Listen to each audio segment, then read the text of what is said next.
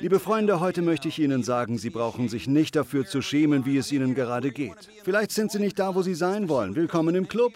Gerade durch Corona haben viele Rückschläge erlitten und es ist ihnen peinlich, wo sie jetzt in ihrer Karriere stehen oder familiär oder bei den Hobbys, denen sie nachgehen wollen und sie täuschen noch mehr vor. Das brauchen sie nicht.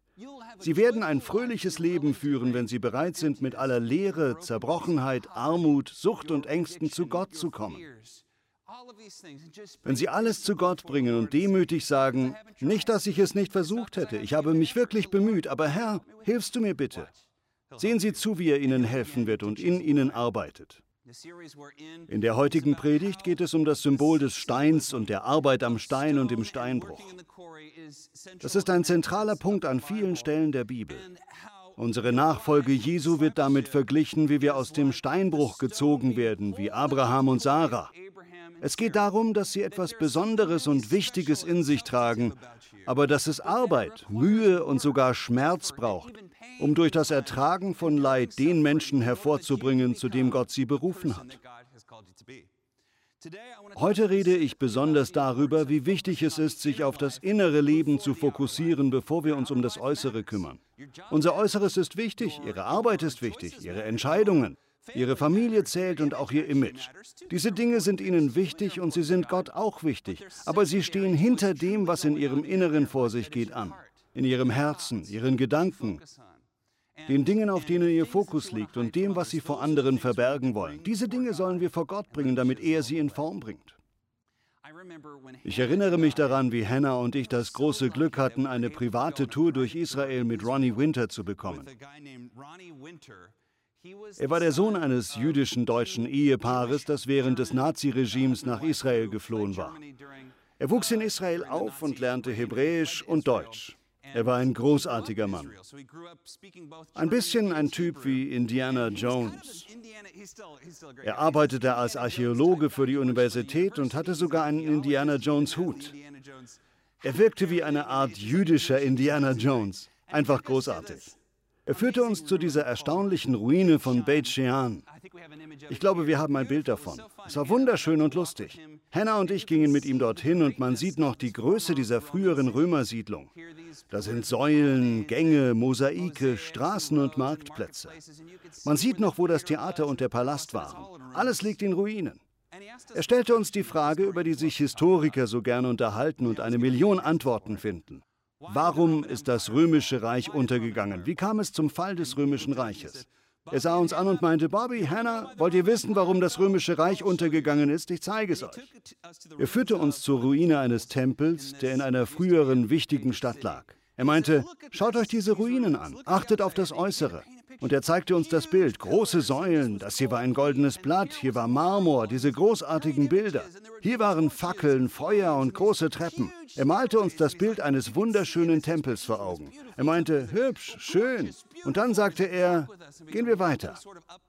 Er zeigte uns die Stufen, die in einen Raum führten, eine kleine Nische. Sie hatte einen Durchmesser von vielleicht 1,50 Meter, höchstens 2 Meter. Ein kleines Rondell mit einer kleinen Stufe. Und er meinte, die Statue für diesen Götzen war etwa so groß. Der Tempel von außen war reich geschmückt und schön anzusehen.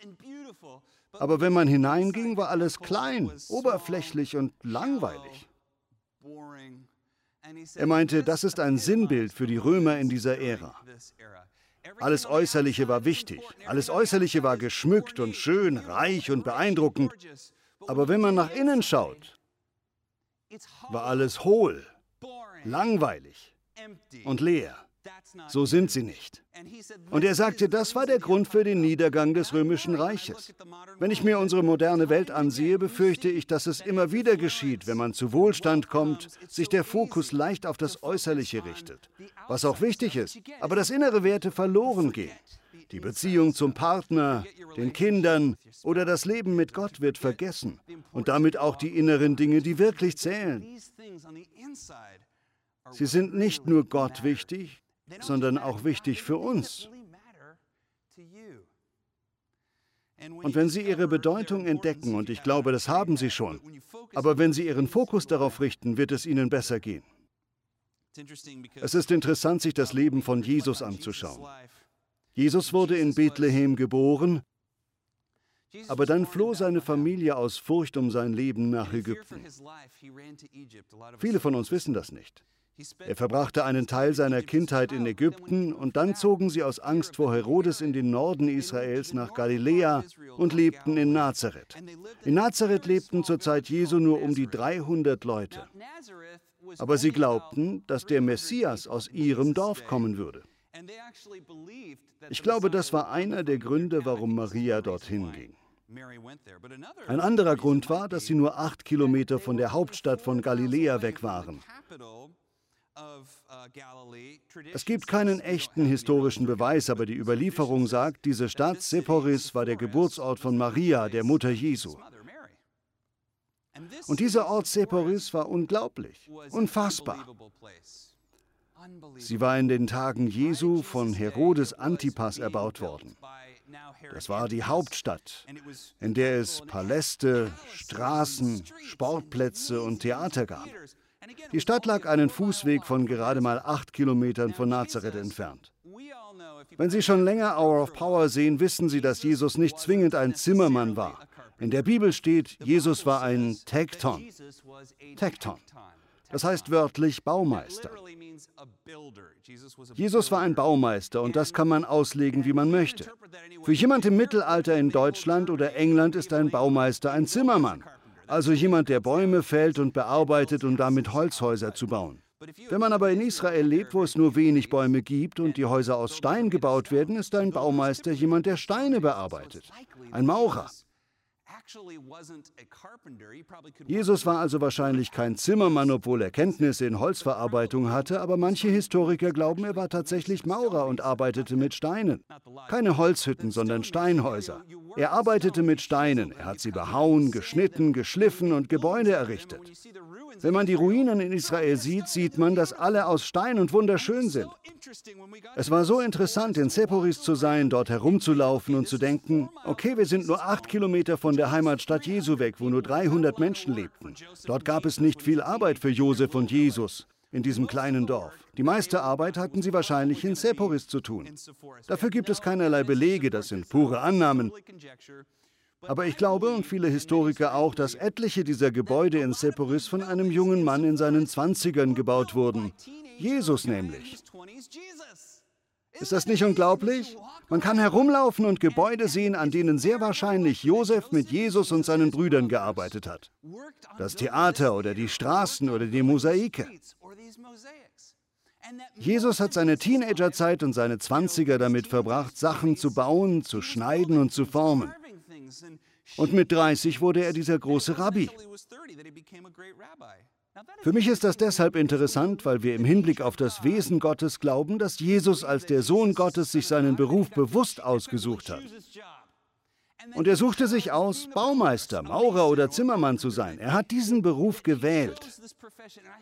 Und ich glaube, es ist so wichtig, dass wir dadurch etwas von Gottes Charakter erkennen, nämlich dass er es liebt, aus dem kantigen Stein, der aus der Erde kommt, etwas Schmuckvolles, Einzigartiges und Schönes zu schaffen.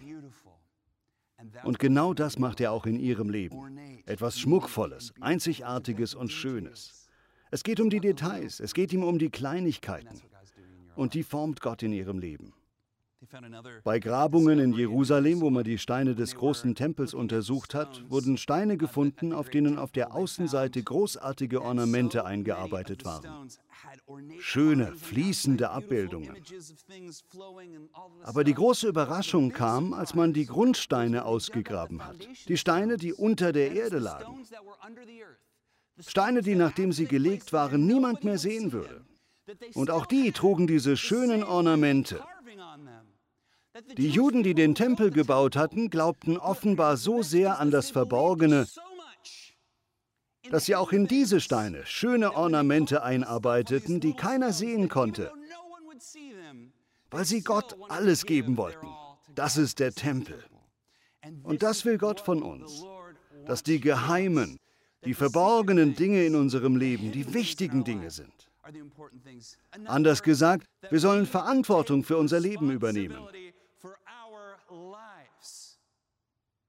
Wir sollen Verantwortung für unser Leben übernehmen. Wir sollen unseren Fokus auf das lenken, was heil werden soll und auf nichts anderes. Dass wir uns erinnern daran, dass das Fundament zählt. Das, was verborgen ist, ist wichtig. Über 60 Jahre lang ist ein Prediger jeden Sonntag an seine Kanzel gegangen und hat jeden Gottesdienst mit denselben Worten eröffnet. Sie kennen sie vielleicht. Dies ist der Tag, den der Herr gemacht hat. Wir werden froh und glücklich sein. Das sind übrigens dieselben Worte wie in Havanagila. Wenn Sie Jude sind, in einer jüdischen Familie aufgewachsen sind oder jüdische Freunde haben, hören Sie bei jeder Bar Mitzvah, Bat Mitzvah oder Hochzeit dieses Lied.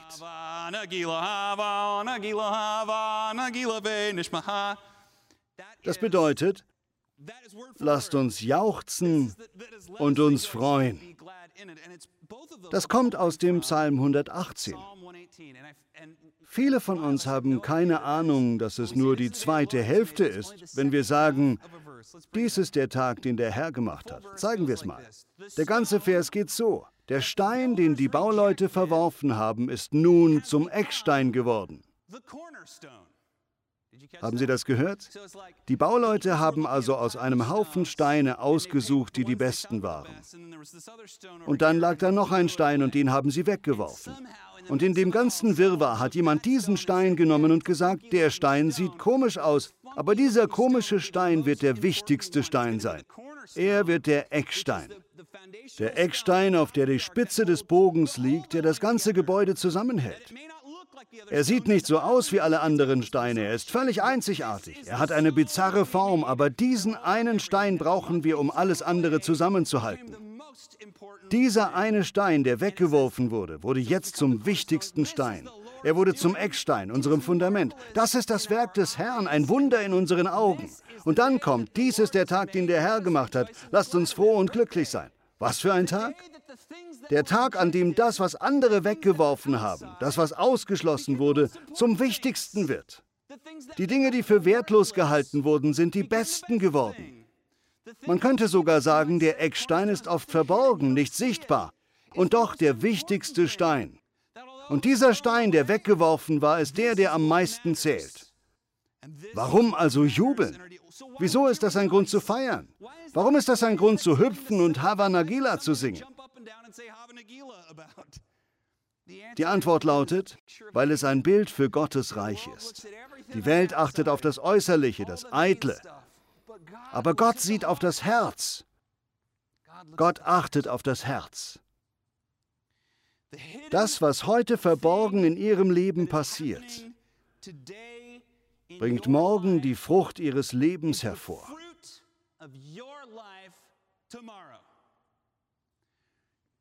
Sie trauern vielleicht gerade, sind zornig oder ihnen wurde das Herz gebrochen.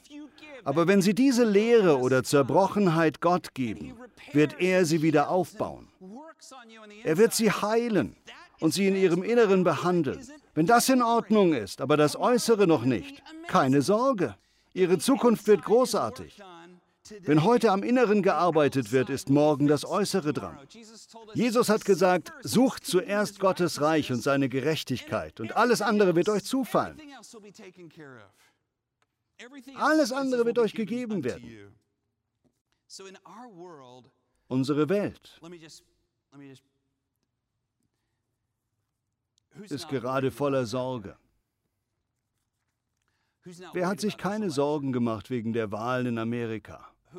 Jeder hat mit Sorge beobachtet, wie sich zwei Gruppen, die wenigstens noch etwas Respekt voreinander hatten, zu Lagern voller Hass entwickelt haben. Die Gewalt geht weiter. Systeme brechen zusammen und alle reden über alles und doch wird nichts besser.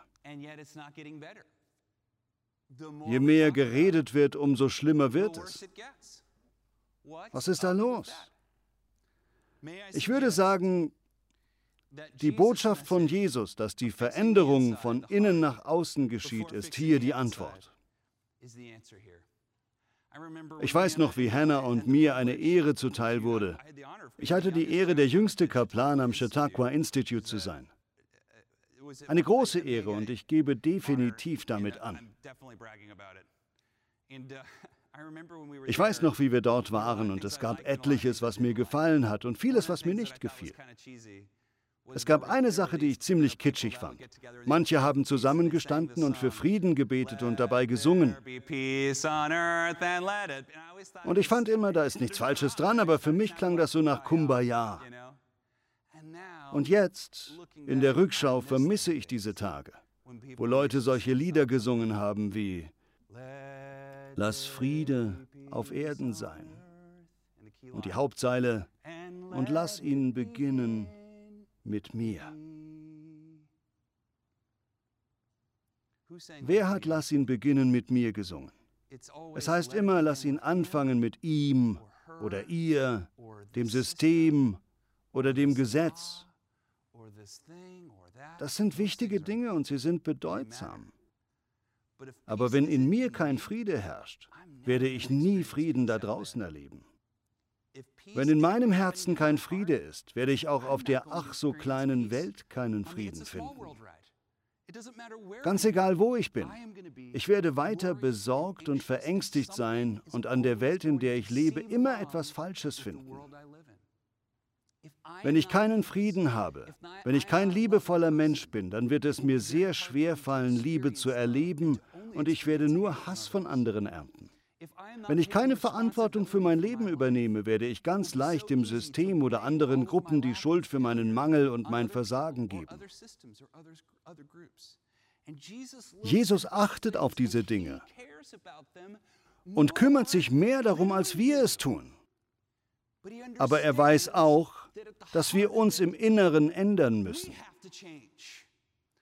Ich muss mich ändern. Wenn ich eine friedliche Welt will, muss ich ein friedlicher Mensch werden.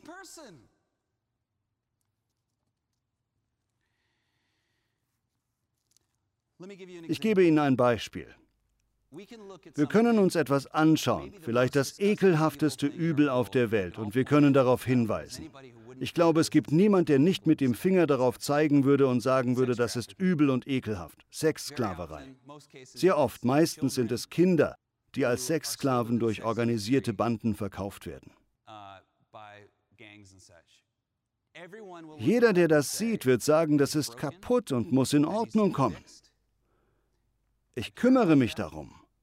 Ich will, dass das auf dieser Welt aufhört. Das ist repräsentativ für die Hölle, die in die Welt einbricht. So etwas Böses. Kümmert das Jesus mehr als uns? Weil Jesus nicht nur sagt, macht dem ein Ende, sondern Jesus sagt sogar, jeder, der einem Kind schadet, für den wäre es besser, wenn man ihm einen Mühlstein um den Hals bindet und ihn ins Meer wirft. Aber er sagt auch, und das ist wichtig, ihr habt gehört, dass es heißt so und so und so und so. Aber ich sage Lust, nicht wahr? Jesus sagt, Lust ist das Problem. Verwechseln Sie nicht Lust und Verlangen. Sexuelles Verlangen ist anders als das Wort Lust.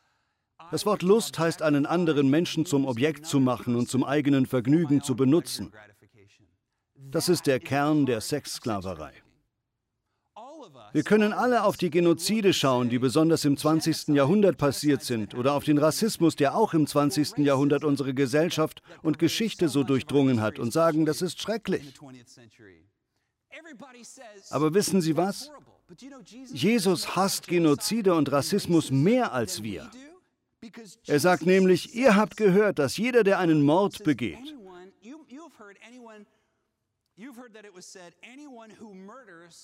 ich lese es Ihnen jetzt vor. Ihr habt gehört, du sollst nicht morden. Jeder, der mordet, wird verurteilt werden. Ich aber sage euch, wer seinem Bruder oder seiner Schwester zürnt, wird verurteilt werden. Jeder, der seinen Bruder oder Schwester Raka nennt, das bedeutet Abschaum, muss sich vor dem Gericht verantworten. Und wer sagt, du Narr, läuft Gefahr, in der Hölle zu brennen. Wir schauen auf das Äußere, den Narzissmus, den Völkermord, die Gewalt, aber Jesus schaut auf das Herz. Hass, wenn Sie Menschen entwürdigen, wenn Sie Bitterkeit im Herzen tragen gegen jemanden, Sie haben sie nie ausgelebt, sie haben niemand etwas angetan, aber sie tragen das mit sich herum, dann betrifft das sie. Jesus interessiert das mehr als uns selbst. Wir sagen, es geht darum, nicht zu morden und natürlich soll man niemand umbringen. Aber Jesus sagt, hör auf, die Parolen zu schreien, die du ständig wiederholst. Hör auf, in den sozialen Medien den echten Kindern Gottes die Dinge zu schreiben, die du schreibst. Wenn man auf Twitter oder Facebook oder Instagram geht und immer wieder lesen muss, heftig Rassist oder heftig Linker. Sehen Sie, Jesus will, dass wir frei von Rassismus sind, aber das geht nicht, indem man Rassisten beschimpft. Wenn man linkes Gedankengut bekämpfen will, geht das nicht, indem man Autokraten Schimpfwörter schreibt. Wenn Sie im Zorn Worte äußern, Menschen beschimpfen, ob in der realen Welt oder virtuell, wenn Sie auf jemand wütend sind, selbst wenn es jemand Böses ist, machen Sie es nicht besser, sondern nur schlimmer. Und so sind Sie nicht. Sie sind fröhlich, ermutigend und liebevoll. Es ist viel wichtiger, Menschen zu gewinnen, als eine Debatte. Das ist etwas, was wir von gläubigen Menschen lernen können, die vor uns gelebt haben. Von Mutter Teresa bis hin zu Martin Luther King. Dr. King? Sehen Sie sich den Unterschied zwischen Martin Luther King und Malcolm X an. Die beiden haben sich nicht gemocht und sie waren sich nicht einig und das hatte einen einzigen Grund. Nämlich, für Malcolm X, glaube ich, waren Zorn und Gewalt in Ordnung. Für Martin Luther King nicht. Es war nicht in Ordnung, Wut im Herzen zu tragen. Es war nicht gut. Ja, Sie können sagen, was Sie glauben, aber es ist nicht in Ordnung, dabei zu fluchen und gewalttätig zu sein. So handeln wir als Nachfolger Jesu nicht. Wir lieben unsere Feinde. Wir lieben unsere Konkurrenten. Wir lieben die Menschen, die anderer Meinung sind. Je mehr die Leute sich aufregen, desto mehr müssen wir auf unser Herz achten und sagen, ich lasse nicht zu, dass Bitterkeit und Ablehnung von mir Besitz ergreifen. Ich werde dazu stehen, was ich glaube, aber mit Respekt. Ich werde das tun, wozu ich berufen bin, und zwar mit Würde. Ich werde mit erhobenem Haupt ehrlich sagen, wovon ich überzeugt bin, aber ich werde andere nicht verfluchen oder ihnen Schimpfworte an den Kopf werfen. Das hilft keinem, sondern macht es nur schlimmer. Dazu kommt, du kannst die Welt nicht ändern, wenn du nicht mal dein eigenes Bett machen kannst. Du kannst die Welt nicht ändern, wenn du nicht mal dein eigenes Bett machen kannst. Das ist wichtig zu verstehen. Wenn wir Menschen werden, die sich auf die kleinen Dinge fokussieren können und damit gut zurechtkommen, dann gewinnen wir mehr Sympathie, Gnade und Weisheit, um gute Leiter zu sein. Und so sind sie. Wenn sie in ihrem Herzen noch bitter oder nachtragend sind, haben sie womöglich einen guten Grund dafür. Sie wurden ungerecht behandelt. Vielleicht haben sie ein Trauma oder etwas Schreckliches erlebt. Und Gott sieht das. Ich möchte Ihnen zusprechen, Sie sind frei davon. Geben Sie es Jesus. Geben Sie ihm Ihren Zorn und Ihre Bitterkeit. Lernen Sie von ihm, was es heißt, Menschen zu lieben, die Sie hassen oder nicht mögen. Vielleicht ist Ihr Herz voller Furcht. Sie haben Angst um Ihr Land, um Ihre Arbeitsstelle oder um Ihre Familie und das lähmt Sie. Natürlich haben Sie dieses Gefühl. Ich bin sicher, Sie haben etwas erlebt, das Ihnen sagt, ich muss Angst haben, ich muss alles beschützen, ich muss mich verteidigen, sonst passiert Schlimmes. Geben Sie es Jesus. Vertrauen Sie es ihm an. Nichts davon klappt über Nacht. Es ist ein Prozess, aber im Lauf der Zeit, wenn Sie Jesus Ihre Furcht anvertrauen, wird er Ihnen Frieden schenken. Und je mehr Frieden Sie im Herzen haben, umso mehr Frieden haben wir auch im Land. Ich will damit sagen, wollen Sie Frieden im Land? Werden Sie ein friedlicher Mensch. Haben Sie ein gebrochenes Herz? Natürlich haben sie ein gebrochenes Herz. Gott sieht, was sie durchgemacht haben. Gottes Herz bricht auch mit ihrem Herzen. Aber lassen Sie Gott die Stücke wieder zusammenfügen. Laufen Sie ihm nicht davon. Geben Sie Ihr Leben nicht auf oder Ihre Aufgabe. Morgen wird besser als heute und übermorgen besser als morgen. Vor Ihnen liegt eine strahlende Zukunft. Sie werden zurückschauen und sagen, ich bin so froh, dass ich mich in dieser Zeit an die Leute gehalten habe, die mich lieben und an Jesus. Geben Sie Jesus Ihr gebrochenes Herz und er wird es wieder zusammenfügen.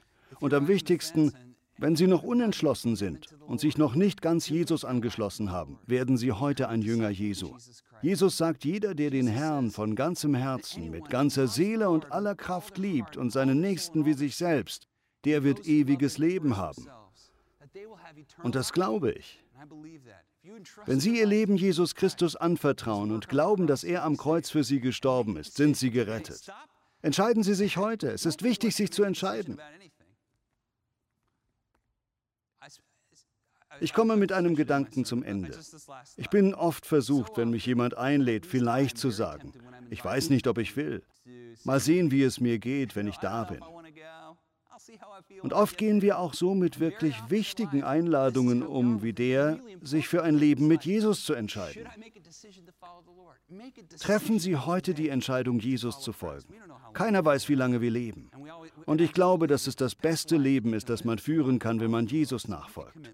Also schließen Sie sich heute Jesus an. Sie sollen auch wissen, ich bin stolz auf Sie. Ich glaube, dass Gott in diese kaputte Welt Frieden durch Sie bringt. Ich glaube, Gott wird Sie erlösen von allem Ärger und Frustration und allem, was Sie innerlich zerreißt. Er wird Frieden in Ihr Leben bringen. Das spreche ich Ihnen zu.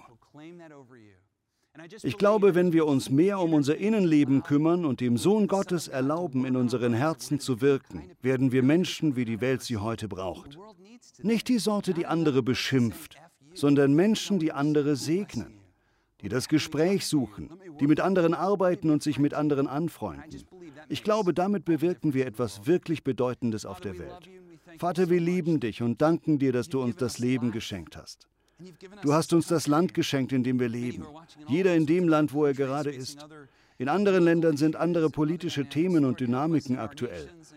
Herr, hilf uns bei allem, was in unseren Nationen und Kulturen, die wir lieben, in unseren Liedern, Speisen und Familien, in allem, was uns als Menschen ausmacht, nicht zu vergessen, dass du der Wichtigste bist. Hilf uns Menschen zu sein, die großzügig und barmherzig sind und schnell zur Vergebung bereit, so wie du uns schnell vergibst. Lass uns gute Gespräche führen, statt immer Recht haben zu wollen und andere niederzumachen. Das wollen wir nicht, Herr. Und ich bitte dich, dass du in unser Land Heilung bringst und in alle Länder dieser Welt. Schenke unseren Ländern Frieden und hilf uns selbst, Friedensboten zu sein. Herr, wir lieben dich. Im Namen Jesu. Amen.